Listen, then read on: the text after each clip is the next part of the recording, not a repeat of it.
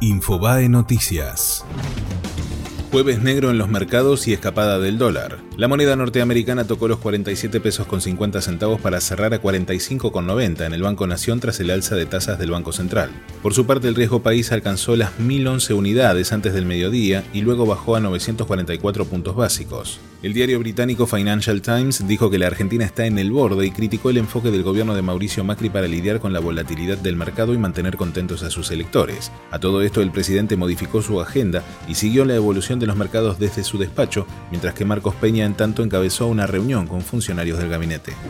Nuevo procesamiento con prisión preventiva para Cristina Kirchner en la causa de los cuadernos. El juez Bonadío la considera coautora de otros cinco episodios de cohecho que se desprenden de la causa que se inició a partir de los textos de Oscar Centeno. También procesó a Gerardo Ferreira de Electroingeniería preso en Marcos Paz y a Roberto Barata detenido en Ezeiza.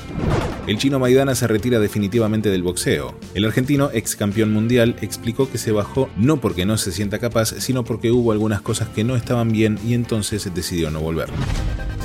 Fue Infobae Noticias.